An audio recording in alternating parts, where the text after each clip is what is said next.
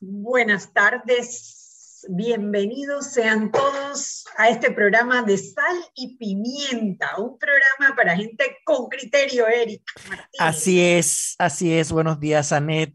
Buenos días, gente que nos escucha, que nos ve por la web y a los ¿tú invitados no que nos ¿Por qué? ¿Tú no almorzaste? ¿Por qué? ¿Cómo que buenos días? ¿Caso que tú eres la mañana espectacular? Bueno, buenas tardes. Buenas tardes a todos. Oye, no, es que estaba concentrado por leer algo muy importante que tengo que leer, Anet. Ok. Terpel Voltex, la primera red de electrolineras de carga rápida que conectará al país de frontera a frontera. El futuro de movilidad eléctrica ya está en Panamá y se llama Terpel Voltex. Tener un auto eléctrico en Panamá ahora sí es una realidad con nuestra red de estaciones de carga rápida. Terpel Voltex, electrolineras en tu camino. Y ya empezaron las clases y el Metro de Panamá te recuerda la suma para ir juntos y seguros. Sigue las medidas de bioseguridad y eleva tu tren de vida en este año escolar. Cuidándote, nos cuidamos todos. Sigan el hashtag Metrocultura. ¿Ane? Sí, bueno, hoy celebramos el Día de la Mujer. Celebramos, no, conmemoramos el Día de la Mujer. Y para eso vamos a tener en el tercer bloque a una mujer que nosotros admiramos muchísimo en Sal y Pimienta, que se llama Joyce Arau. Pero antes, tenemos un invitado muy especial, que es un ejemplo en temas de lucha ciudadana. Y aquí, bueno, ya lo hemos mencionado varias veces en el programa, porque eh, uno siempre puede confiar en que cuando hay una violación grandísima a temas eh, legales, a temas constitucionales, siempre podemos confiar en que nuestro queridísimo abogado Ernesto Cedeño va a estar allí para presentar recursos, para tratar de incidir, para tratar de despertar a veces esa institucionalidad dormida que tenemos en Panamá. Y no pocas veces ha sido exitoso y ha marcado la diferencia entre, eh, entre lo bueno y lo malo. Y me refiero que antes, en el gobierno pasado, fue Ernesto Cedeño el que presentó eh, una demanda de inconstitucionalidad contra un reglamento que hizo en aquel momento la Contraloría General de la República, supuestamente para ordenar el tema de las donaciones desde la Asamblea. Y a través de ese recurso que presentó efectivamente eh, el abogado Ernesto Cedeño, la Corte, en una de quizás, yo creo que, que una decisión histórica, algo que no nos esperábamos, eh, dijo que era inconstitucional que la Asamblea Nacional hiciera donaciones, acabando con una mala práctica eh, que venía pues dándose desde hace muchos años. Bueno, hoy Ernesto Cedeño ha sido noticia, o esta semana ha sido noticia por el tema de los gastos de movilización de los alcaldes, concejales y representantes de corregimiento, algunos de ellos ganando incluso el doble del presidente de la República, y que después de una larga lucha, la Contraloría General de la República decidió cancelar, eliminar, quitar eh, la posibilidad de, de, gastos de movilización, pero dejaron ahí como una puertita abierta que queremos conversar con él, que parece llamarse gastos discrecionales. Pero bueno, tenemos aquí al abogado Ernesto Cedeño para que él mismo nos cuente eh, sobre este tema de los gastos de movilización. Bienvenido a Sal y Pimienta, Ernesto. Bendiciones Panamá en Dios hay esperanza. ¿Estoy viendo la pimienta o estoy viendo la sal, pero falta el otro ingrediente? Que falta la pimienta. Y usted, menos mal que usted lo dice, porque dice que yo soy la que, la que meto cizaña. Está paviada desde ayer y ayer tenía permiso para paviarse. Hoy no tiene permiso para paviarse.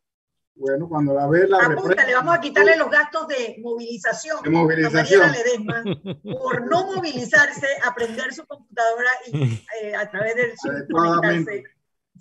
Mira, yo, yo, yo creo este, que nosotros como ciudadanos debemos ejercer nuestro papel y de alguna u otra manera permitir, entonces, con la veeduría ciudadana, que los otros estamentos ejecuten su rol y entonces nosotros poder juzgar si lo hicieron conforme a derecho o lo hicieron de una manera muy introspectiva. Yo creo que es importante que a veces uno piensa, yo no voy a accionar de una manera porque van a fallar en contra, la decisión va a ser negativa. Y en mi mente yo trato pues de, de poner al solayo el hubiera. Y eso en mi vida profesional así ha sido. Yo trato de accionar Porque no vaya a ser de que por falta de acción uno piense, oye, ¿qué sucedería si yo hubiera accionado de tal manera, hubieran fallado en contra, hubieran accedido a los pedidos? Entonces yo creo que de alguna u otra manera, aunque veamos tempestad, yo pienso que como ciudadanos ejerzamos el papel que nos corresponde o queremos que nos corresponde y entonces empecemos a ponderar las decisiones de terceros que no podrán excusarse diciendo, bueno, yo no resolví de tal manera porque nadie me lo pidió en el tema que tú estás hablando, en los gastos movilizaciones. Yo creo que es necesario que haya la veeduría ciudadana porque a veces los entes de control fallan. Entonces nosotros tenemos que eh, excitar a esos entes de control que jueguen su papel. Entonces, ¿cómo lo podemos motivar? Accionando, denunciando, cuestionando. Y no lo hacemos con el, con, el ánimo muy subjetivo o personalísimo, sino para que imperen el estado adecuado de las cosas, la justicia, la verdad, que salga a la luz.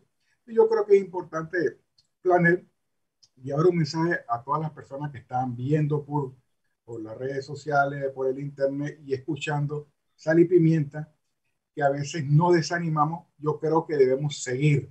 Y aunque veamos eh, algunos nubarrones, de pronto puede que haya claridad. Pero si nosotros no jugamos nuestro papel, entonces definitivamente no tenemos eh, como esa autoridad moral para cuestionar en el día de mañana, pienso yo, aquellas otras personas que actúan de manera eh, incorrecta y no podemos cuestionar a los entes de control, a los que deciden, si no le permitimos, no, no, lo, no le dimos el insumo para que resolviera.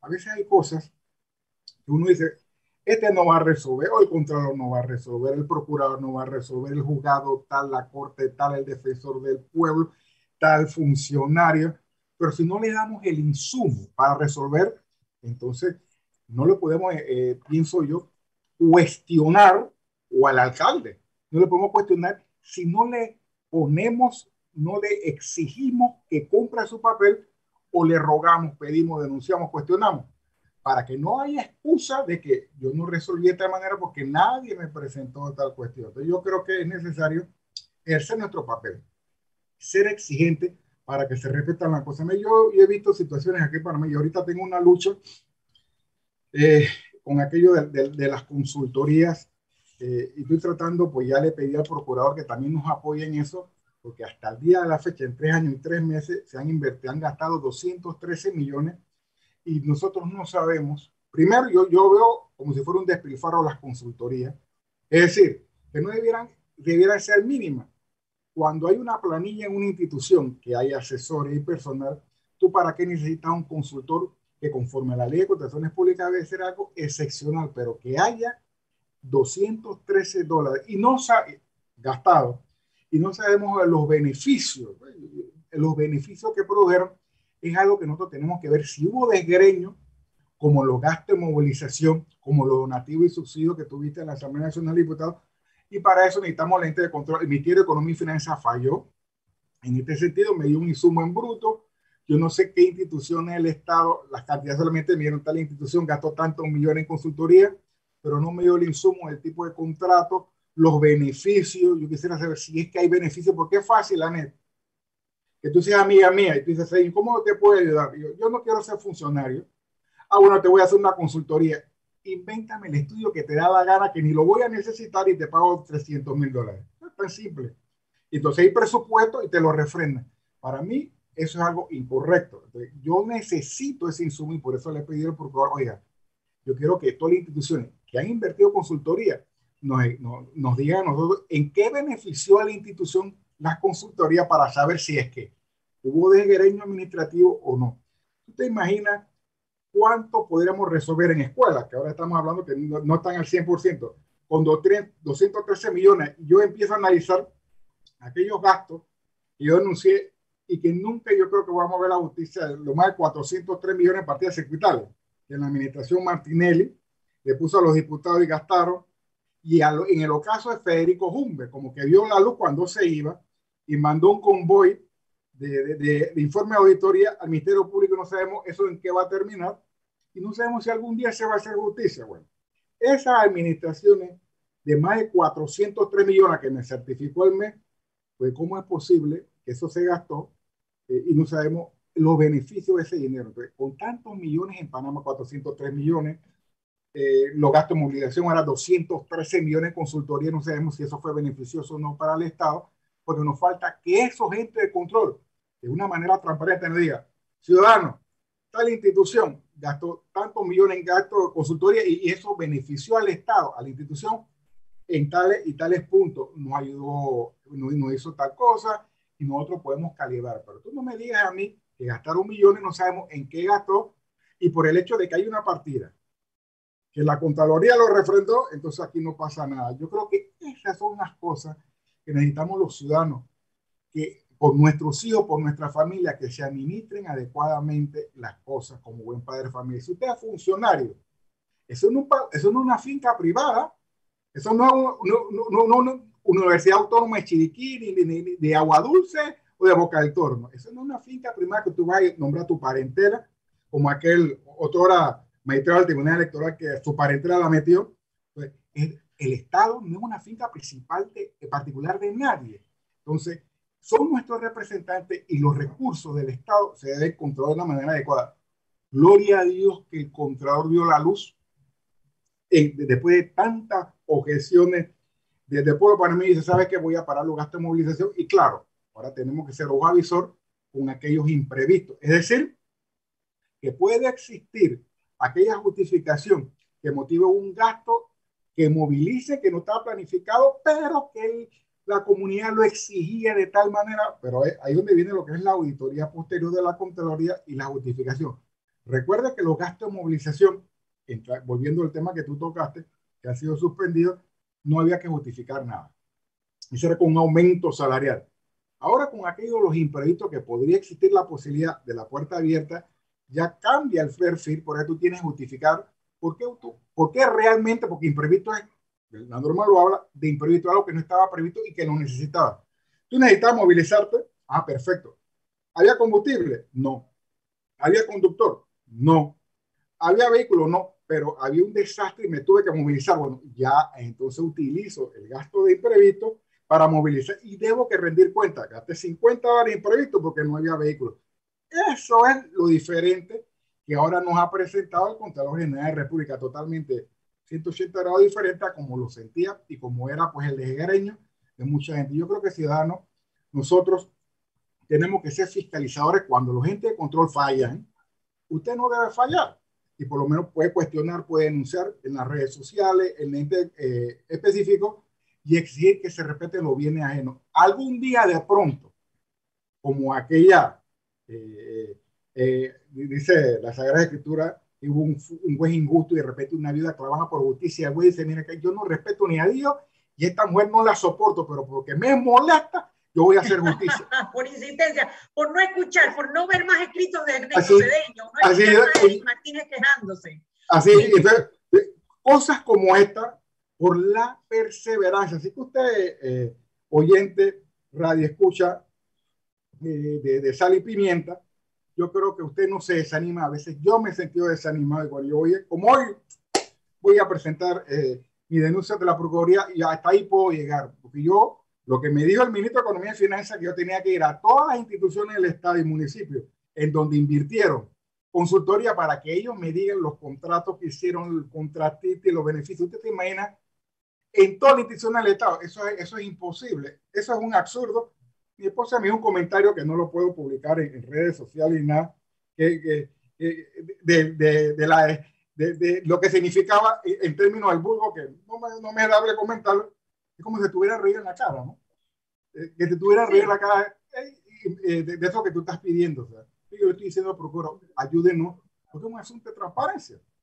Claro. Yo creo que eh, nosotros nos animamos una pausa. Yo quisiera, Ernesto, que nos ayudaras a, que nuestros radioescuchas comprendieran lo difícil de este tema, de esta tarea ciudadana, que no muchas personas eh, se dan a la tarea de hacer, ¿no? Eh, porque a veces piensan que no, no, no, porque que, que, presente, que presente, que presente, pero estos, estos recursos que se presentan toman tiempo y, y, cuestan, hay gastos involucrados y eso no se los reembolsa a nadie. Vamos a hacer una pausa y de regreso vamos a hablar un poquito sobre esa participación ciudadana, esos recursos que se meten eh, todo lo que conlleva. Vámonos al cambio y de regreso más en Sal y Pimienta, programa para gente con criterio.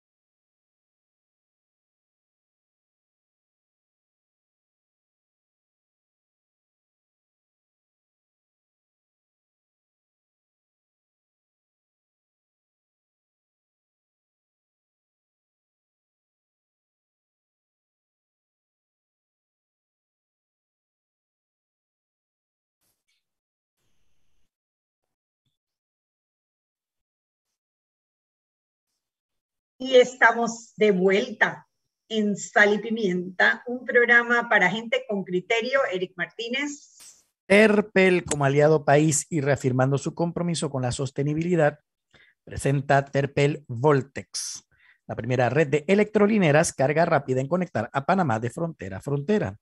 Hoy es el principio de una historia de transformación. El futuro de la movilidad eléctrica ya está en Panamá y se llama Terpel Voltex electrolineras en tu camino. Adelante, Anet. Bueno, estamos conversando con Ernesto Cedeño. Ernesto Cedeño es abogado. Él ya ha hecho, ha interpuesto varios recursos en diferentes, eh, en diferentes instituciones del Estado, en la Corte Suprema, en la Contraloría, en la Procuraduría de la Administración, algunos de ellos exitosos para eh, parar temas de corrupción, temas de, de mal uso de los fondos del Estado. Y la última, el tema de los gastos de movilización que parece haber concluido con la eliminación de los gastos de movilización para alcaldes, representantes y concejales a nivel nacional. Eh, y bueno, un, un, renglón que dice gastos discrecionales, pero que tendrían que ser sustentados, ¿no? Ahora estamos hablando sobre las famosas consultorías y los millones y millones y millones de dólares que se gasta el gobierno en consultorías.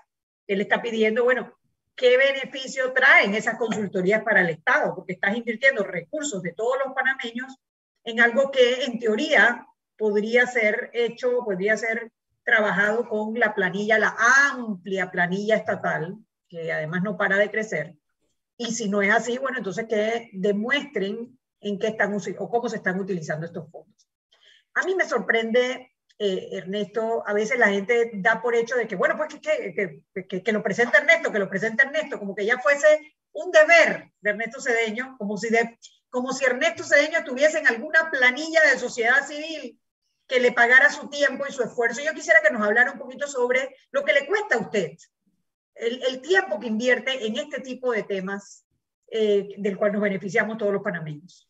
Sí, a mí me han llamado yo no percibo ni un centavo ni, ni, me sustenta absolutamente nadie. Yo vivo de la diaria ración de pan. Yo fui funcionario de la Contraloría por 17 años, inclusive ahí conocí a mi esposa, que la conocí siendo funcionaria de la Contraloría, nos casamos y bueno, ya todos nos ligamos hace muchos años de allí. Yo no recibo ingreso de nada. Yo tengo una empresa de capacitación cuando, cuando, yo doy si alguna institución del Estado, algún fundador quiere hacer seminario, se le da igualmente a la empresa privada y me dedico al ejercicio de la abogacía. Aquí yo no tengo ni un, ni un cordón umbilical económico con nadie, pero desde mi juventud, yo fui dirigente estudiantil, siempre mis padres, pues que están en la presencia del Señor, me enseñaron a hacer las cosas correctas correcta, y hablar y hacer valer los derechos y pelear por los demás. Yo me acuerdo cuando yo me gradué en el 88, mi primera acción de constitucionalidad fue aquel decreto del Tribunal Electoral que declaró nula las elecciones que ganó Guillermo Endara Galimán. Esa fue mi primera acción. Esto es inconstitucional. En plena dictadura.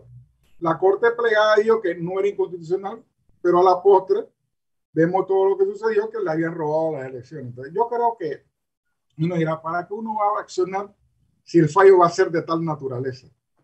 Yo creo que uno debe jugar su papel para que entonces la ciudadanía eh, quede en la historia de que se hizo lo que correspondió y personas no quisieron hacer lo que debieron, que es hacer justicia.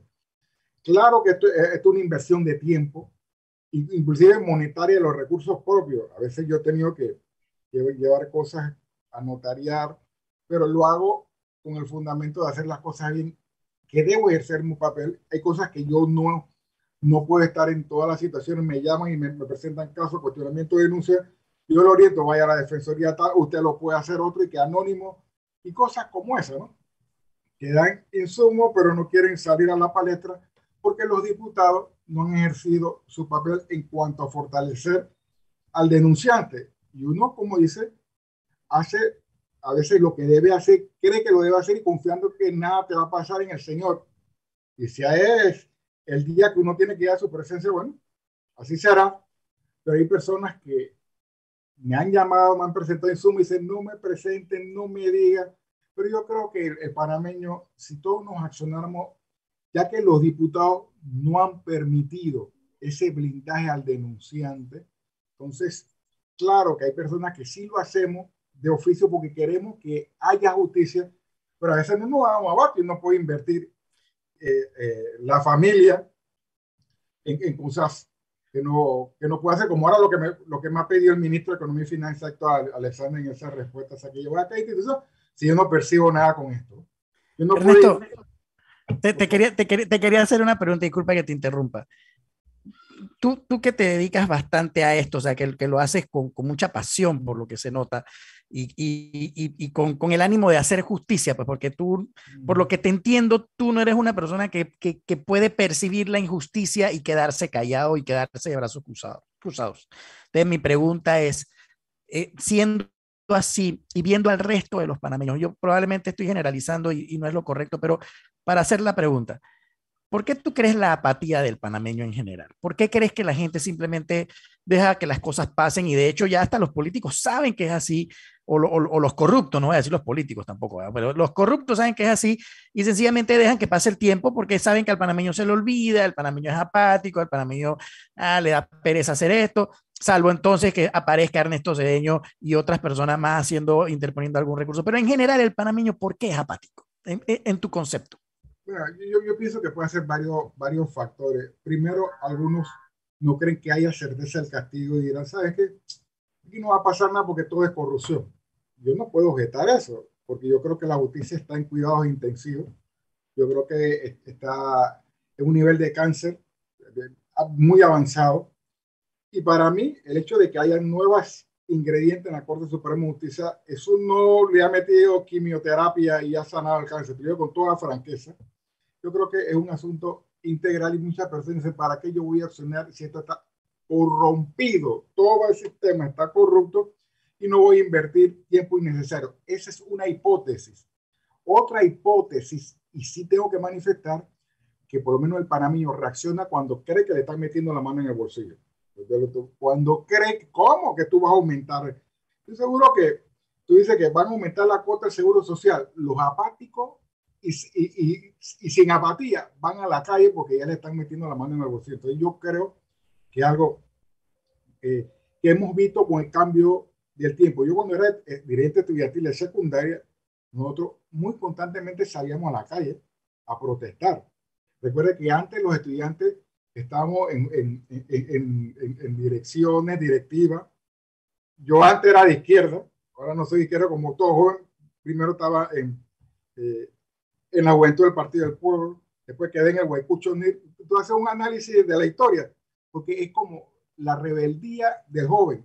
Y, y, y cuestioné, y muchos estábamos militando en, en, tipo ideológico y ahora tenemos otro tipo de percepción, pero seguimos luchando. Muchos salíamos a las calles. Estamos hablando históricamente de la juventud. Después se hubo una eliminación de los grupos estudiantiles dentro de los colegios de una manera artera y severa hasta lo que tenemos el, tipo como de apatía. Cuando yo me gradué del Instituto eh, Rubiano de sexto año, yo me acuerdo que representé los Juegos Florales a, al Instituto Rubiano y ya, ya venía la apatía en ese momento que yo me gradué el Instituto Rubiano y, y, y, y que, que, hablaba en el canto de bandera, ya venía eh, como el declive de la fuerza de eliminar los grupos estudiantiles en la mayoría de los colegios. Creo que ahora quedó solamente el Instituto Nacional, si mi memoria no me falla, a fin creo que se llama, yo no sé si todavía existe o no. Entonces, ha venido como ese tipo de apatía a, veces la fuerza gubernamental eliminando la voz reclamante del estudiantado hasta el universitario, a tal punto de quedar uno opacado totalmente, cuestionando, y ahora se ha, venido como el cambio de las TICs, que es otra manera de cuestionar que uno no puede decir, bueno, no es tanta apatía, porque si vemos lo que dijo Anel Planel, que lo gaste movilización, hubo cuestionamiento de los ciudadanos, pero a través de las redes sociales, ya no en las calles como antes salíamos cientos y cientos, y que si la cruzada civilista, dirigente estudiantil y la, y la jerga, arroz por ah, eh, arroz por carne, el pueblo tiene hambre, hasta ahora es lo mismo, ¿eh? Y entonces eh. muchos tenemos la calle, hambre el pueblo, sí. sigue, teniendo, sigue teniendo hambre totalmente, pero ahora los cuestionamientos van por el uso de de las TICs. Y yo tengo que decir que, ¿sabes qué? Pues que el pueblo no sea tan apático porque cuestiona. Y creo que de alguna u otra manera el pueblo censuró la apatía, el discurso del señor Contralor en la asamblea que le dio un espaldarazo a todo lo que hacían los padres de la patria y fue tanto el cuestionamiento, analizo yo, que vino como el movimiento bola de nieve y el pueblo reaccionó, no en las calles, en las redes sociales y eso también eh, eh, hace temblar los taburetes.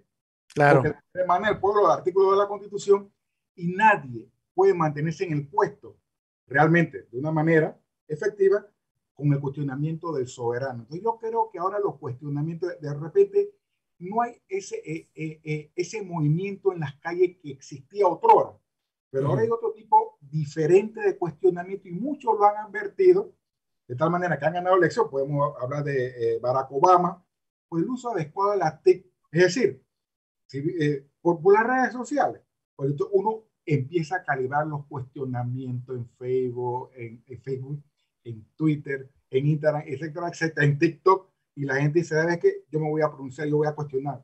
Y es tanto el golpe y tanta la reacción que el que gobierna, que es malo, como aquella Wayne, eh, dice, mira, yo ni esta gente ni le, ni le reparo, pero me molesta este cuestionamiento que prendo la televisión uno hablando, prendo el radio y está salir pimienta. Y prendo que, oye, pero ya está bueno, me la saco de encima. ¿Qué es lo que tiene que hacer?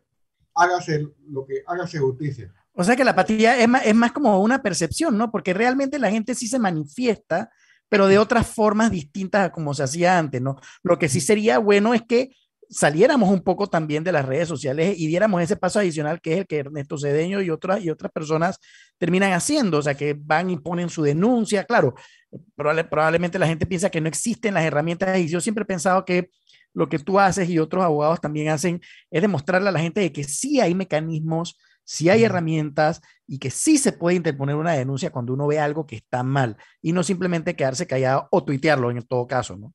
Y mira el caso del Contralor. Después del discurso del señor Contralor en la Asamblea, ¿quién iba a pensar que los gastos de movilización iban a terminar? Porque él lo justificó. Y, más, y empezó a cuestionar las acciones del procurador de la administración. Tuve una denuncia que yo presenté y hubo realmente un conflicto y, yo, y, entonces el ciudadano empezó a cuestionar en las redes sociales, eh, eh persona está bien, y si yo me estoy comiendo un cable y el hombre está viviendo eh, como esto, y fue tanto el repudio, pienso, hasta el señor presidente, de alguna u otra manera, de una manera un poco sentimental, pero también dijo, oye, pero ¿qué es eso?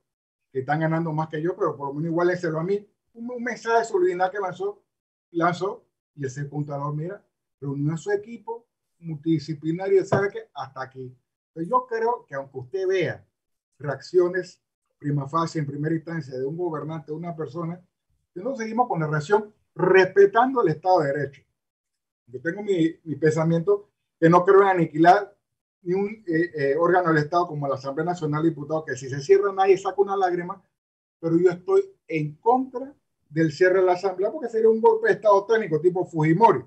Hay otros que la ocupan, mi respeto a estos que se alaban esa posición, pero de alguna u otra manera, aunque hay un ente que puede tener un tipo de cangrena, yo creo que si nosotros empezamos a respetar el Estado democrático, el Estado de Derecho, utilizamos nuestra protesta, podemos motivar, porque esa gente que gobierna, mira, ellos se acuerdan de sus seres queridos y se contar contra las cuerdas. Todo eso que mi esposa, mi esposa, ¿y por qué tú no pensaste antes de hacer eso que tú hiciste? O mis hijos. Pero esa gente tiene familia y esa gente se codea con la persona y yo estoy seguro que cuando los ciudadanos empiecen a cuestionar, aunque uno sea bien malo o bien perversa y se roban el Estado en el bolsillo, pero a veces tienen esos familiares que, que, que resienten el cuestionamiento y pueden que motiven a, ese, a esa persona, mala, mala gente, a hacer la cosa correcta y puede cambiar.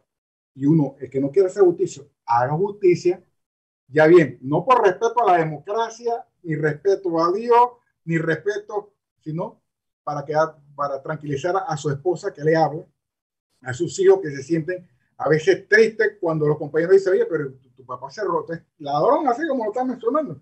Oye, pero si tú venías en Metrobús y ahora tienes un Cadillac, explícame eso.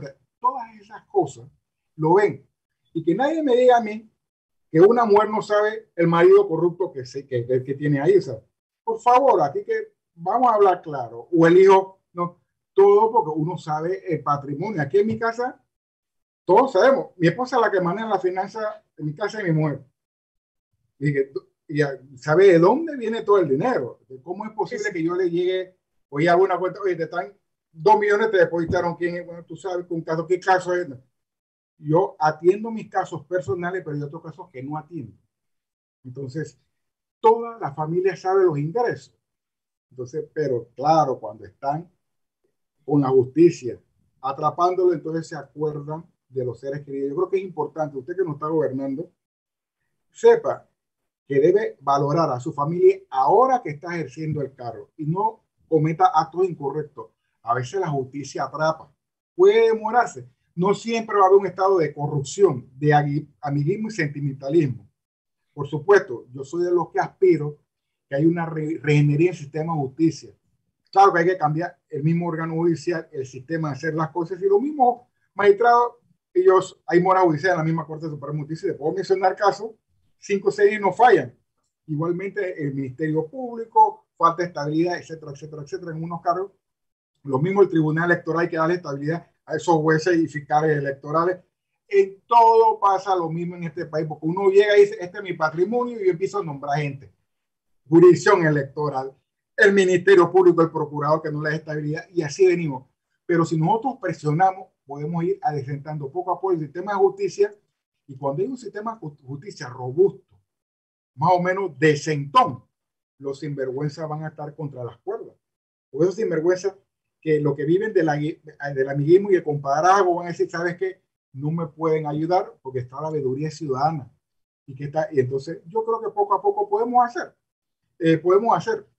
Yo soy eh, aspirante a, ese tipo de cambio, a la constituyente, pero siempre respetando el Estado de Derecho. Entonces yo discrepo pondero lo que el independiente Rubén Blay ha dicho, que predica con el ejemplo, eh, que quiere el cambio, pero objeto la tesis de cerrar el órgano del Estado de la Asamblea, si ellos ven que ganando un apoyo solidario, la Asamblea dice, me vale dos guayabas, que es lo que dijo el pueblo, pero yo lo que me da la gana, y el hombre, palabra más, palabra menos, dice, y cierren eso, sí, yo gané y hubo referéndum, yo no, yo no quiero ver un Perú aquí en este país, ¿no? ni mucho menos Venezuela. Pero respete, pero, respeto. Yo estoy claro en algo, si cierre un gobernante y cierra la asamblea, yo creo que nada más los manzanillos van a estar tristes. Todo el mundo fue libre, que, lo que se fueran, pero el golpe nos estamos dando en el pie. El día de mañana aquí dice, la Corte no sirve y la cierro. Yo te puedo decir, eh, si cerraste la asamblea, si la Corte tampoco resuelve, cierra todo y no, no nos vamos. Eh, esto es apaga y vámonos. No podemos, eh, ciudadanos, avalar los golpes de Estado institucionales. Lo que debemos nosotros motivar a ver cómo cambia ese órgano del Estado. La asamblea poniendo gente decente y el que es indecente, bueno, denunciarlo como corresponde. La Corte que no actúa, motivarla. Yo me acuerdo un día que fui con, con Anette y un grupo de personas a cuestionar la Corte, eh, eh, que estuvimos en la escalinata. Esa, esas cosas no se pueden perder y un, un mensaje, los magistrados, por más de lo que usted piensa, ellos no quieren que usted a cada rato le esté cuestionando justamente de qué es lo que hay que cambiar. Bueno, ahí donde usted y yo podemos motivar que estos señores cambien del órgano judicial, del órgano judicial, de la Asamblea, del Poder Ejecutivo, el señor presidente, el taburete, pues no lo esconda, lo saque y sigue ahí sentadito y se lo lleva a toda institución del Estado. Y eso lo podemos hacer nosotros los ciudadanos, podemos hacerlo. Que se administre. Bukele decía algo, yo, tengo mi personal apología de, de Bukele, pero él decía algo que lo parafraseaba algo como que hay plata, pero si no se lo roban. Más o menos él decía un, algo lanzó allí. Yo creo que aquí en Panamá podemos decir lo mismo, que aquí hay bastante plata para cambiar las cosas. No solamente los 403 millones de la partida circuital, que se fumigó ese dinero y no sabemos en qué quedó. Te hablo de 213 las consultorías, de, de, los gastos de movilización. Cuando la gente se estaba comiendo un cable, aquí la gente estaba viviendo con gastos de movilización. Ni cable había para comer, hubo gente que estaba comiendo. Son esas cosas que de repente que la Contraloría debe ser un poco más efectiva, controlando ciertas cosas, pero yo anhelo, para no llevarme todo el programa, yo sé que Joyce está, quiere disparar lo suyo, yo anhelo en un momento eh, determinado que en un cambio constitucional el, la figura del Contralor General de la República vaya a elección popular. Yo discrepo y no estoy de acuerdo que lo, lo, lo nombre la Asamblea. Esto no ha producido beneficio. Eso salga. Sí. Yo anhelo que pueda ser elección popular, pero con años que no pertenezca los aspirantes a partido político alguno, pues 10 o 15 años que no haya militancia, de tal manera que una persona por 10 años accede al cargo y que tengamos una persona realmente independiente, que no sea eh, eh, elegido políticamente por la Asamblea Nacional de Diputados, porque usted sabe que esos concursos son cuentos. Eso de que abra postulaciones, eso es puro cuento. Y entonces yo creo que en, la, en, en, esa manera que haya el cambio constitucional y nos pongamos poner, poder de acuerdo en algunos puntos, vay, vayamos de alguna u otra manera depurando el sistema para nuestro eh, vástago, que tenga un mejor país. Yo creo que aquí hay millones para vivir bien. O sea, resumiendo, Ernesto, lo que es que moverse, activarse y respetar el Estado de Derecho y la democracia tal cual la tenemos, respetar nuestras instituciones, pero ejercer sobre todo nuestra, nuestra responsabilidad como ciudadanos de exigir, demandar y vigilar por el buen funcionamiento de las instituciones públicas. Y me parece que está más que claro, ¿no? Esa es mi posición, Eric. Gracias, Ernesto. Gracias por acompañarnos y siga adelante. Aquí en Sal y Pimienta siempre tendremos un espacio para escucharlo y para, para apoyarlo en esta cruzada eh, cívica. Para, yo te digo que a veces es como ponerle un desfibrilador a las instituciones en este país y a veces funciona. Bueno, sigamos haciéndolo para por esas veces que a veces funciona. Ustedes no se vayan, vámonos al cambio y de regreso hablemos con Joyce Arajo, hoy el Día de la Mujer. Vámonos al cambio. Gracias, Ernesto. Cuídese. Gracias, Ernesto.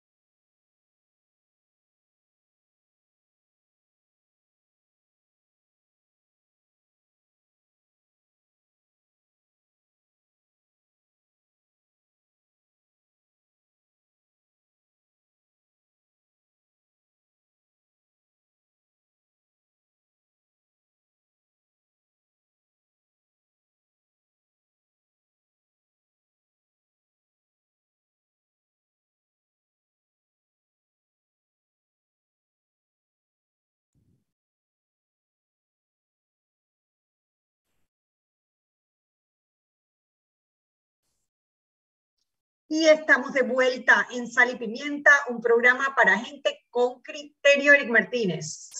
¿Qué tal? Bueno, démosle la bienvenida hoy a Joyce Araujo, que nos viene a acompañar para hablarnos un poquito acerca de la, de la fecha del día de hoy, o sea, del 8 de marzo, de lo que se conmemora hoy 8 de marzo, que es el Día Internacional de la Mujer. Bienvenida Joyce otra vez a Sal y Pimienta. Y bueno, ¿cómo estás? Muy bien, gracias. Hola, saludos allá. Ay, tenemos una, una, una, luchadora atrás saludando.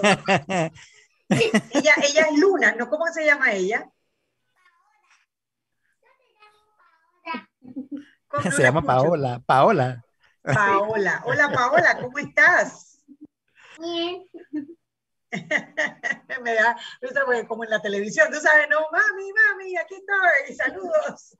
A ver, tenemos a Joyce Araujo con nosotros. Joyce Araujo una amiga querida de este programa, alguien que respetamos muchísimo eh, y que ha sido vocera en muchos temas de derechos humanos, entre esos el tema de la, de la igualdad, el derecho a la igualdad. Queríamos que Joyce nos comentara hoy un poco sobre el, la conmemoración de la mujer. Te cuento una cosa, Joyce. A ver, la gente en las redes a veces le tiene un poquito de miedo, temor o aprensión a los movimientos feministas. O dice que te dicen, feliz día, no me felicite porque hoy no para felicitar, ¿no? O sea, y la gente a veces como que no se atreve. Yo lo que quería aprovechar este espacio para, para explicar qué es lo que se conmemora hoy en el Día de la Mujer y por qué no deben felicitar a las mujeres, ¿no? Bienvenida, Joyce. Gracias, buenas tardes. Eh, sí, es todo eh, un, revuelo porque hace pocos años eh, se felicitaban, se hacían actividades, inclusive se aprovechaba el, comercio para celebrar el día, ventas de flores, de regalos y todo lo demás.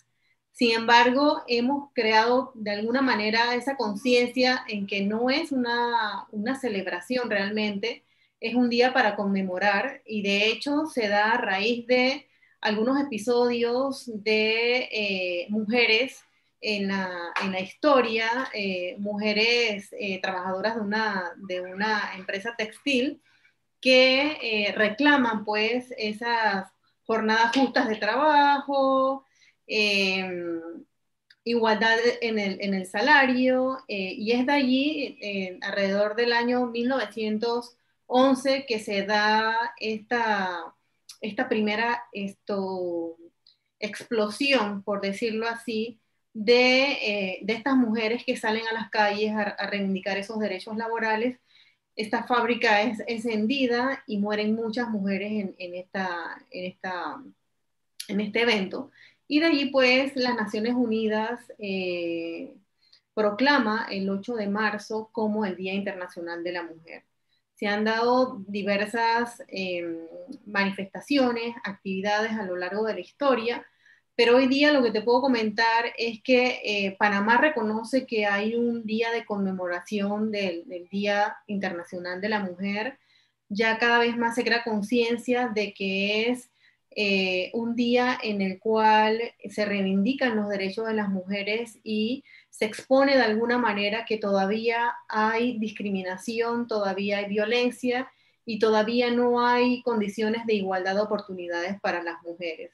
Entonces, eh, me parece que sí hemos avanzado en ese sentido con relación a visibilizar esas necesidades que tenemos todavía las mujeres en todos los ámbitos, en el privado, en el, público eh, y en espacios que como en el, en el, trabajo, en la familia, en la sociedad, eh, en la vida política, todavía somos discriminados. Sí, todavía somos discriminadas. Ahora, eh, muchas personas también no entienden eso de todavía somos discriminadas. Hay casos particulares que son escandalosos, como el, por ejemplo, la niña embarazada de 8 años, o casos quizás un poquito más sutiles. Y cuando digo más sutiles, no, lo, no digo, no es quitándole la importancia, sino que cuando lo comparas con aquello, no parece ser tan grave, ¿no? Eh, ¿Cuál tú dirías que, que, es el principal problema de discriminación contra la mujer en Panamá?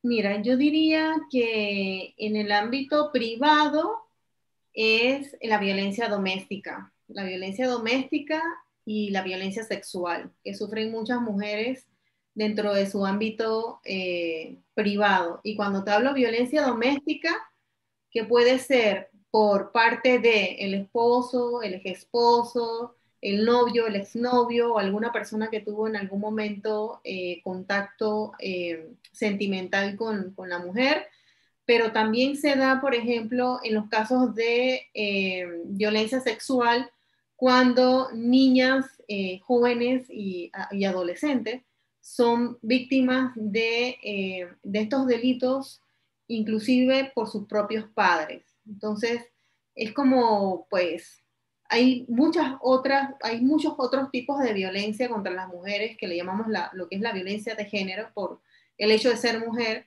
pero eh, si partimos de esta situación en donde ni siquiera en nuestras propias casas estamos seguras, para mí es eh, el punto focal de esta, de esta condición que tenemos eh, frente a, los victimarios. Ni siquiera en nuestras propias casas estamos seguras. Bueno, quizás no, no es la realidad de todas, pero sí la realidad de una gran cantidad de mujeres. ¿Qué podemos hacer las mujeres por un lado y después los hombres? ¿Qué podemos hacer las mujeres para tratar de nos mover un poquito la mover un poquito la, el péndulo para eh, combatir la discriminación contra la mujer? Yo pienso que em, podemos primero abordar el tema de la información. La información, eh, cada vez que hay una mujer que tiene algún, alguna situación de, violencia en su, en su hogar, demora muchas veces en tomar una decisión porque no sabe bien qué hacer. Primero, identificar que, está en un ciclo de violencia o que está padeciendo de algún tipo de violencia dentro de su hogar. Es difícil cuando uno tiene una relación, cuando uno tiene hijos, tiene una profesión, tiene proyectos de vida, cosas que hacer, em, y me encuentro en una, en una posición de desventaja o estoy controlada por, por, por mi pareja o estoy siendo agredida inclusive físicamente, es difícil tomar primero, reconocer que estoy en, un, en, una situación de violencia y segundo, tomar la decisión de ir a denunciar. Entonces, eh, si no sabemos qué hacer, si no sabemos a dónde acudir, si no sabemos dónde tocar las puertas, muchas veces seguimos en ese ciclo de violencia sin saber cómo salir.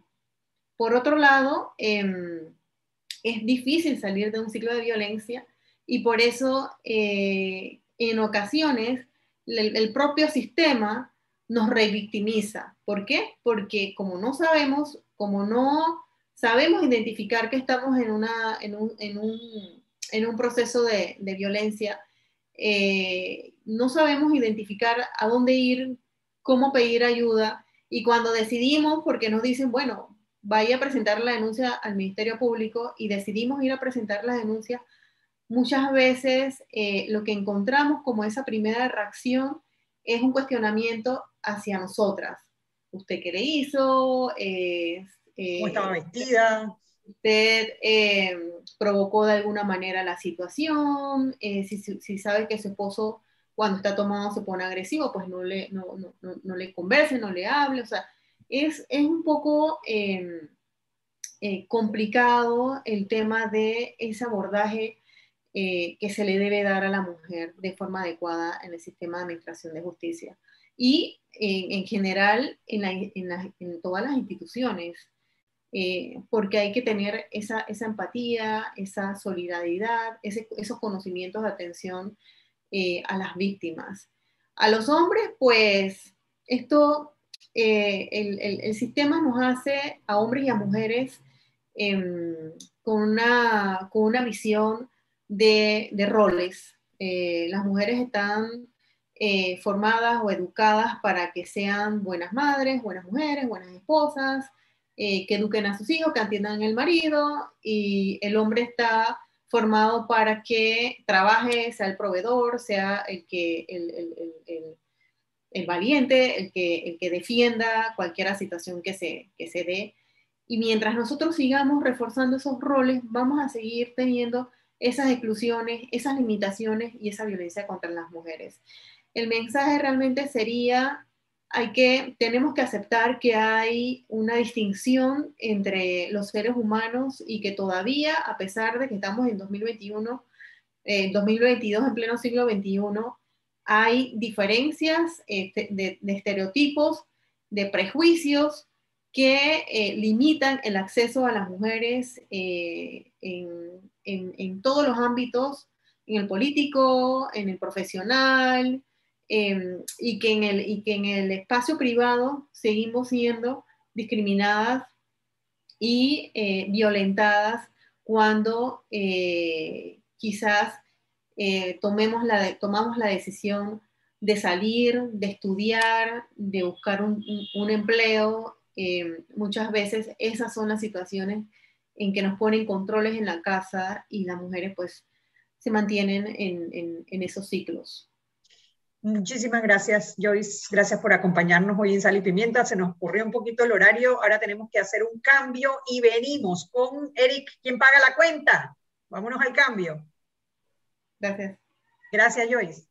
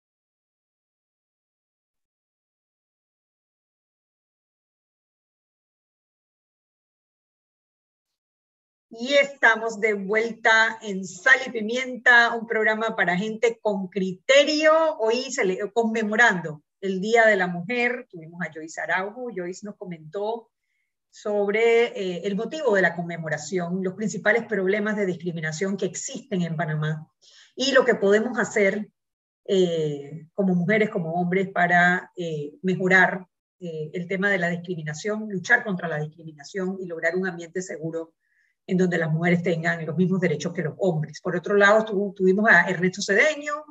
Ernesto eh, ha sido muy constante presentando recursos en las diferentes instituciones, en la Corte Suprema, en la Procuraduría de la Administración, en, eh, en la Contraloría General de la República, ahora nos comentaba de uno del Ministerio de Economía y Finanzas, como un ciudadano preocupado, va con sus propios recursos, con su propio tiempo, tratando de eh, de, despertar la institucionalidad y algunas veces ha sido exitoso, no en pocas ocasiones, instando también entonces a los otros ciudadanos a que nos activemos y aprovechemos esos espacios de participación que nos permiten las leyes para empujar un poquito el carrito hacia la lucha contra la corrupción.